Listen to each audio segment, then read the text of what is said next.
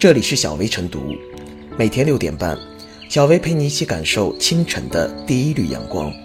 同步文字版，请关注微信公众号“洪荒之声”。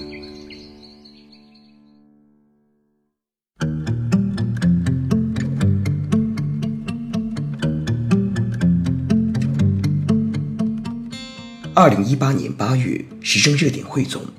一、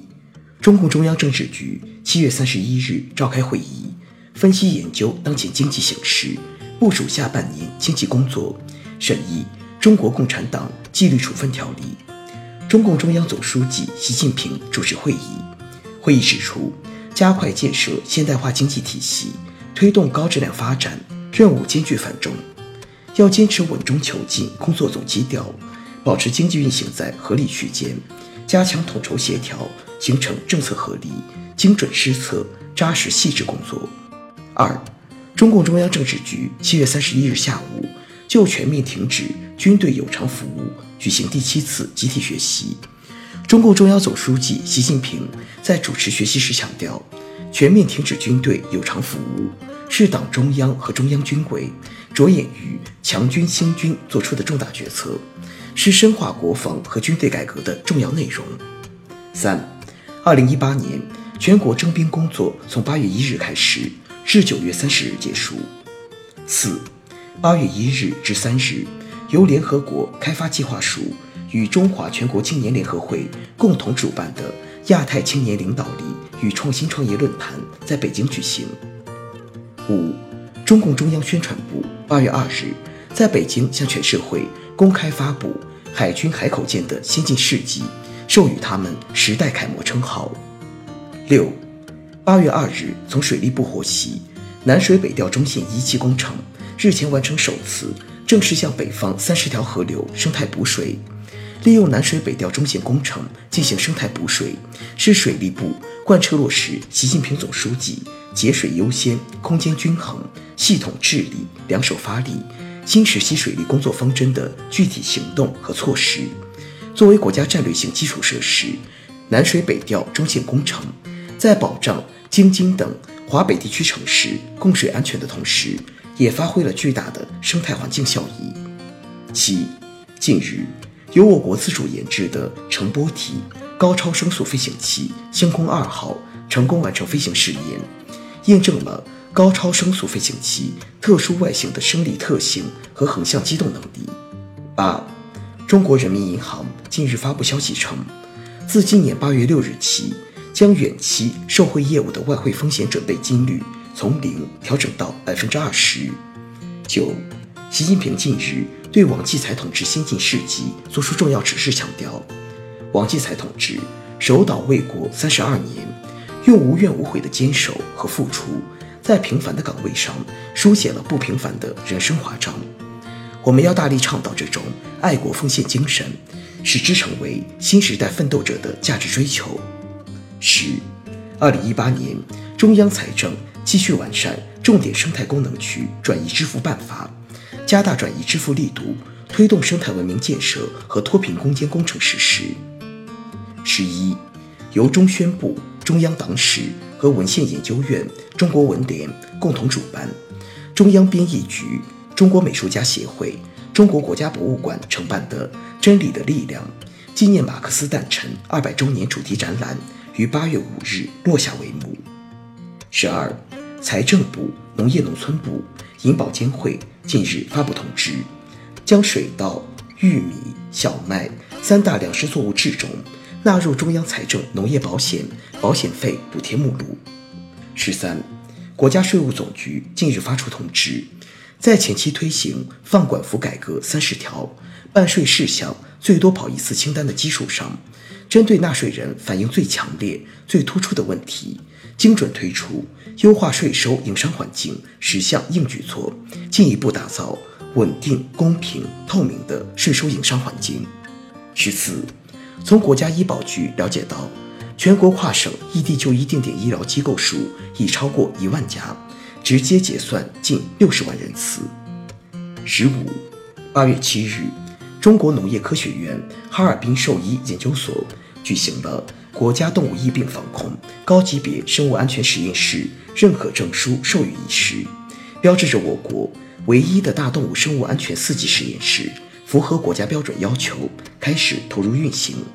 这是我国第一个完全自主设计、建设和管理运行的生物安全四级实验室。十六，八月七日凌晨，自然天文在线发表了一项重大发现。以中科院国家天文台为首的科研团队，依托郭守敬望远镜，发现了一颗奇特天体，其锂元素含量约是同类天体的三千倍，这是目前人类已知锂元素含量最高的恒星。十七，日前，民政部出台慈善组织信息公开办法，该办法将于九月一日起正式实施。根据该办法，慈善组织应建立信息公开制度。并对信息的真实性负责，不得有虚假记载、误导性陈述或重大遗漏，不得以新闻发布、广告推广等形式代替应当履行的信息公开义务。办法明确，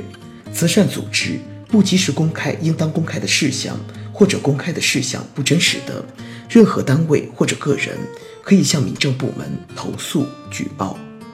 十八，国务院办公厅日前转发了。教育部直属师范大学师范生公费教育实施办法，教育部有关负责人十日表示，办法对部属师范大学师范生公费教育政策进行了系统全面规定，将师范生免费教育政策调整为师范生公费教育政策。十九，中国银保监会近日发布通知，在全国范围内推广老年人住房反向抵押养老保险。以房养老保险正式推向全国。以房养老保险是一种跨越了资本市场和房地产市场的资源配置方式。二十，北京时间八月十四日凌晨，在加拿大萨斯卡通召开的国际冠牌委员会第六十九届国际执行理事会全体会议上，公布了二零一八年世界灌溉工程遗产名录。我国的都江堰、灵渠、江西渠。长渠四个项目全部申报成功。截至目前，我国已有十七处世界灌溉工程遗产项目，是拥有遗产工程类型最丰富、灌溉效率最突出、分布范围最广泛的国家。二十一，八月十五日，中国新月球车外观设计构型在北京揭开面纱。目前，这辆月球车还没有名字。国家国防科工局。探月与航天工程昨天面向全球启动月球车征名，结果将于十月公布。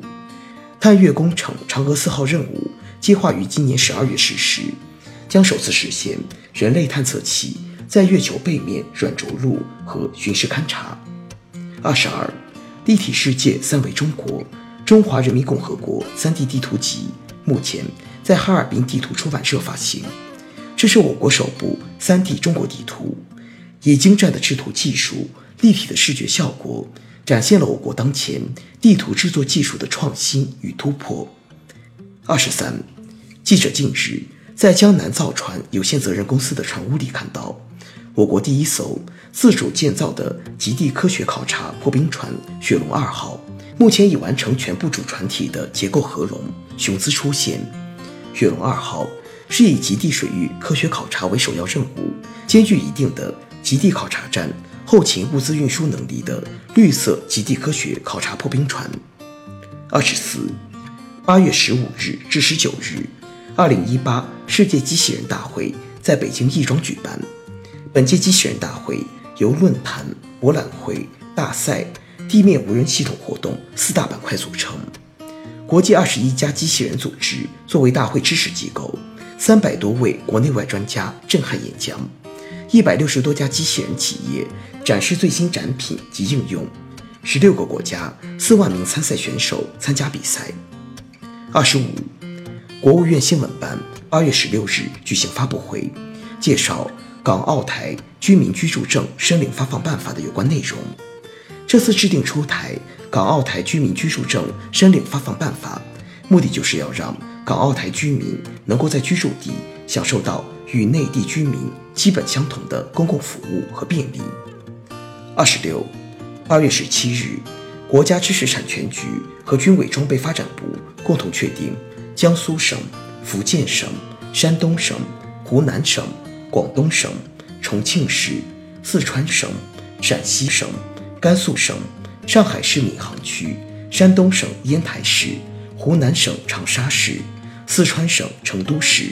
共计九个省和四个市区，为首批知识产权军民融合试点地方，试点期限为三年。二十七，目前加快推进抗癌药降价工作进展顺利，成效初显。八月十七日，国家医保局发布《二零一八年抗癌药医保准入专项谈判药品范围的通告》，十八种抗癌药纳入二零一八年医保准入谈判范围。二十八，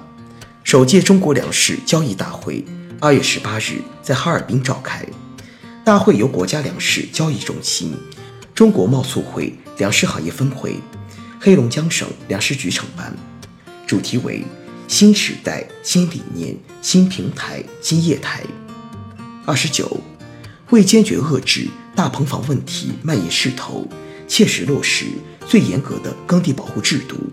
自然资源部、农业农村部近日联合部署八月至十二月在全国开展大棚房问题专项整治行动。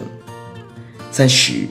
雅加达亚运会八月十九日展开开幕式后的首日争夺，第一块金牌被中国运动员武术男子长拳选手孙培元摘得。三十一，今年八月十九日是首个中国医师节，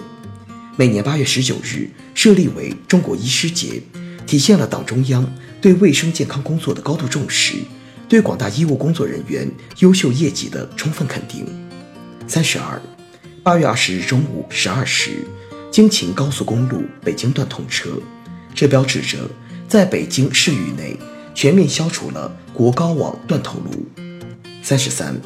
二零一八年中非合作论坛北京峰会将于九月三日至九月四日在北京举行。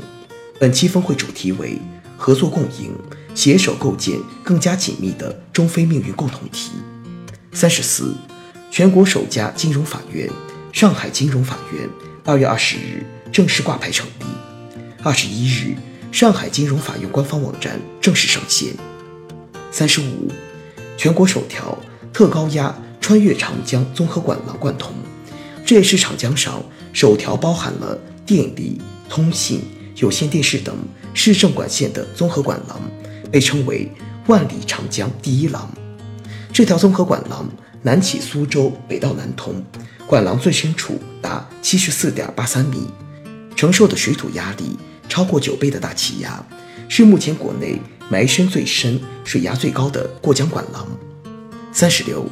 首届中国国际智能产业博览会八月二十三日在重庆市开幕，国家主席习近平将会议致贺信。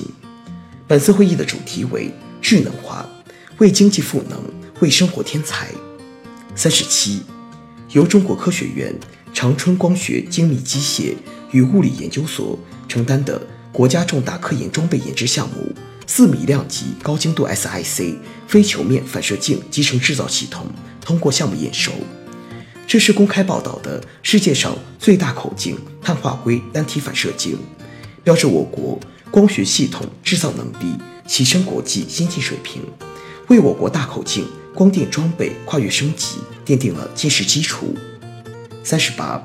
国家重大科技基础设施中国散列中子源八月二十三日通过国家验收，投入正式运行，并将对国内外各领域的用户开放。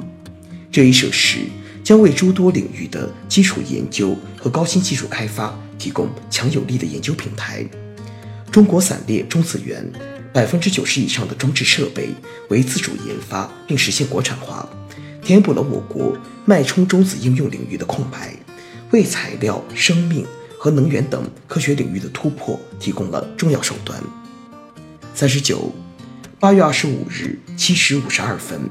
我国在西昌卫星发射中心用长征三号乙运载火箭，以一箭双星方式成功发射第三十五、三十六颗北斗导航卫星。两颗卫星属于中远地球轨道卫星，也是我国北斗三号全球系统第十一、十二颗组网卫星。四十，生态环境部八月二十六日表示，将在大气污染防治重点区域全面启动“千里眼”计划。千里眼是指利用卫星遥感技术筛选出不同区域的 PM2.5 年均浓度较高的热点网络，作为重点监管单元。网格内 PM2.5 升高或变化时，监管人员可快速准确定位。四十一，八月二十六日，我国自主研发的大型灭火水上救援水陆两栖飞机“昆龙 ”AG 六百零零零一架机飞越一千公里，跨越山东、湖南、湖北空域，顺利从珠海机场转至金门漳河机场，成功完成转场任务，标志着。大飞机家族中具备水陆两栖特性的昆龙 A7 六百将全面进入水上试验试飞阶段。四十二，习近平对黄群等三名同志壮烈牺牲作出重要指示。黄群、宋岳才、江开斌三位同志面对台风和巨浪挺身而出，英勇无畏，为保护国家重点试验平台壮烈牺牲，用实际行动。诠释了共产党员对党忠诚、恪尽职守、不怕牺牲的优秀品格，用宝贵生命践行了共产党员随时准备为党和人民牺牲一切的初心和誓言。他们是共产党员的优秀代表、时代楷模。四十二，中共中央总书记、国家主席、中央军委主席习近平八月二十七日。在北京人民大会堂出席推进“一带一路”建设工作五周年座谈会，并发表重要讲话，强调，共建“一带一路”顺应了全球治理体系变革的内在要求，彰显了同舟共济、权责共担的命运共同体意识，为完善全球治理体系变革提供了新思路、新方案。“一带一路”倡议提出五年来，国际合作取得显著成效。共建“一带一路”倡议及其核心理念写入联合国等重要国际机制成果文件，已有一百零三个国家和国际组织与中国签署一百一十八份合作协议。四十四，二零一八年“一带一路”知识产权高级别会议二月二十八日在北京开幕，国家主席习近平向会议致贺信。习近平指出。中国发扬丝路精神，提出共建“一带一路”倡议，得到有关国家和国际社会广泛认同和热情参与，取得了丰硕成果。我们愿同各方共同继续努力，本着共商共建共享原则，将“一带一路”建设成为和平之路、繁荣之路、开放之路、创新之路、文明之路，让丝路精神发扬光大。四十五。国家重点研发计划、国家燃料电池、发动机及商用车产业化技术与应用重大项目八月二十九日在济南启动，重点突破氢燃料电池关键技术，未来三到五年将打造全球技术领先的千亿级氢能汽车产业集群。四十六，全国工商联主办的二零一八中国民营企业五百强峰会八月二十九日在沈阳开幕。当天上午，发布了中国民营企业五百强榜单，华为、苏宁、正威位居前三。